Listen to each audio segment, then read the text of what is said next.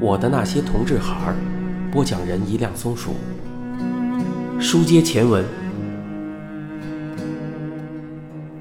星儿的舅舅和姨都是勤劳敦厚的人，虽然文化不高，但是有着原则性很强的做人道理，在所有老职工的心里有着很高的威望。有一天，大舅找星儿做了一次严肃的谈话。大舅并没有和星儿谈具体的事情，只是说学校的老师悄悄地告诉了自己星儿在学校的表现，并强调星儿的妈妈并不知情。现在你是个学生，啥都别想，好好读书。还有啊，你妈妈把你养大可不容易，为了你，她牺牲了后半辈子的幸福，你不能让她伤心啊。后来借口教育质量问题。托人把星儿转到了别的农场读书，切断了两个人的来往。直到星儿考上大学到北京来读书时，两个人都没再联系过。临去大学读书前，大舅又免不了私下里叮嘱了一番。星儿是个听话的孩子，他记住了舅舅苦口婆心对自己的教诲。他知道妈妈最大的愿望就是自己学业上有出息。孝顺妈妈最实际的就是娶妻生子，给妈妈一个幸福的晚年。到了大学以后，星儿各方面都积极上进，没想到在交朋友、谈恋爱的问题上，妈妈、舅舅们却一反常态，不再说什么耽误学习、不该早恋的一类话，反而常常主动问他有没有交女朋友。还开玩笑地说：“要不早下手找一个好的女孩，就都让别人给抢跑了。”刚入学时，星儿是班长，副班长是个女孩子。后来星儿进了团委，她也进了团委。星儿加入了学生会，她也加入了学生会。在班级里面，喜欢文学的几个同学中的她也是其中一位。于是他们互相欣赏着对方写的文字。学习工作上互相帮助，自然成了无话不说的好朋友。大二的时候，班级里面的同学开始先后搞起了对象，开始成双成对。大部分同学都是由外地考到北京的，谁也不愿意孤独。也就是在这个时候，同学们开始拿他们两个开玩笑，说他们如何般配，心自然。也没有过分的反驳，因为那个时候啊，星儿已经断了找男孩子这个念想，星儿还不知道有同性恋这么一个群体。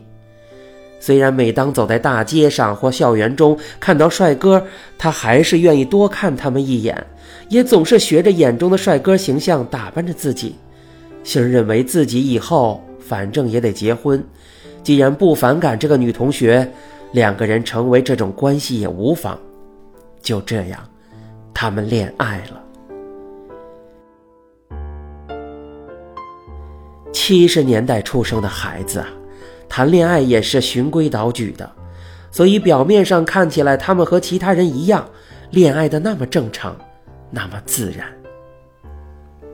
大学毕业了，那时候星刚满二十三岁，舅舅和姨就张罗着让他结婚，理由是结了婚两个人方便在一起找工作。星儿的妈妈就心里安定了。可能上学的时候啊，星儿把两个人的关系更多的看成是好朋友，在一起谈的也大多是学习、工作和兴趣爱好，没有想更多生活上的事儿。真到了谈婚论嫁的时候，自己反而变得退缩了。想想今后自己就要和他相守一生，似乎心里有些不甘，吃不准。这是不是自己想要的那种生活？潜意识里还是希望能和一个男人共同生活，但是面对着长辈期待的目光，看着女朋友兴奋幸福的样子，又没有勇气提出反对意见。就这样，在两个人找好了工作以后，星儿这个只有二十三岁的孩子，就糊里糊涂地走进了婚姻。婚礼是在农场里办的，星儿家里的人都人缘好，他又是附近连队里唯一考到北京念文书又留在北京工作的孩子，所以结婚那天非常热闹，在酒店里办了好多酒席，大家推杯换盏，频频举杯祝贺。但是星儿看着这样的场面，突然觉得自己好失落，就像从今天起被判了死刑的囚犯一样。他觉得自己好像失去了生命里最重要的东西，但到底失去了什么，自己也搞不清楚，说不明白。心儿看着满屋子的亲人笑脸，心里默默想：我的权利，我的生活。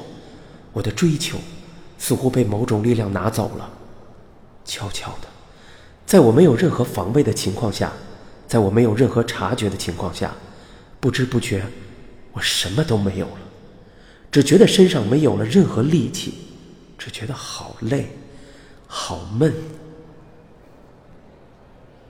没错，他们都是诚心诚意的爱我的，从小到大一直爱着我。但是，就因为他们爱我，我就应该顺从他们的意志吗？为什么他们认为世界上一个男人只有娶妻生子才是幸福呢？而且一定要把他们所认为的幸福也强加给我？为什么我总不忍心让他们伤心，而他们竟利用了我的这种不忍，使事情走到了今天这一步？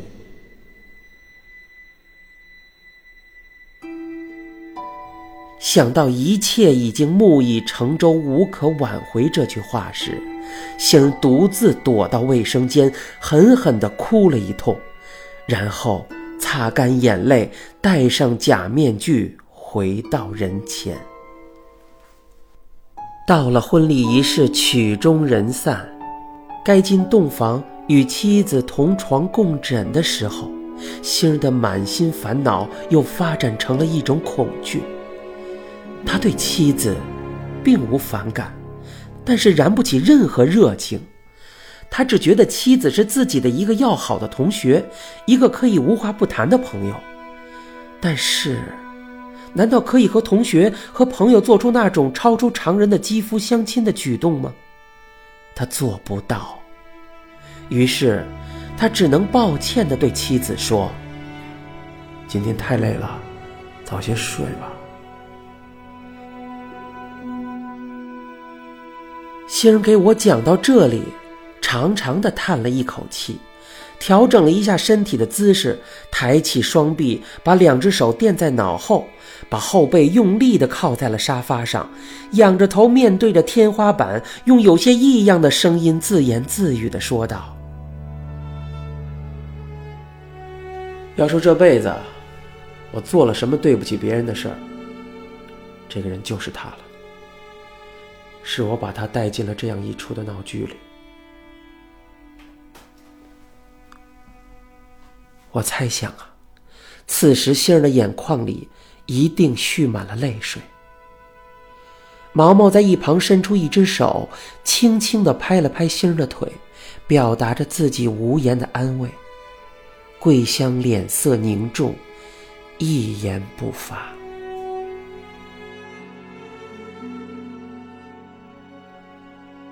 我刚想说两句话调节一下气氛，只见毛毛站起来对我说：“对不起，莲姨，我有一件事必须去办，你们聊着，我先告辞了。”我按着异性恋的思维方式去理解，以为毛毛不想听新人讲过去婚姻史，才找借口告辞的，所以抱歉的说：“哎，都怪我，害得你们大家都不愉快了。”毛毛善解人意的说：“阿姨，我不是因为您不愉快走的。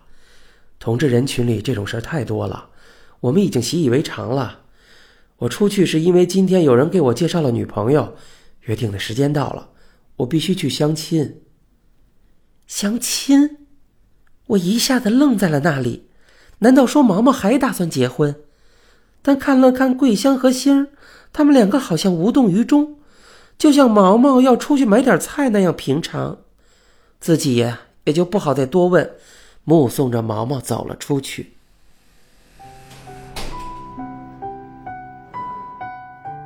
毛毛走后，屋子里沉静了一会儿，我情不自禁的追问道：“现在呢？现在他……呃，我是说，那个和你结婚的女孩子现在在哪里了？我不知道怎么称呼那个女孩子才好。仙人端起水杯放在嘴边，但是一口没喝，说道：“我们离婚了。”说完，又把水杯放回了桌上。看得出，他只是借这个动作在调整自己的情绪。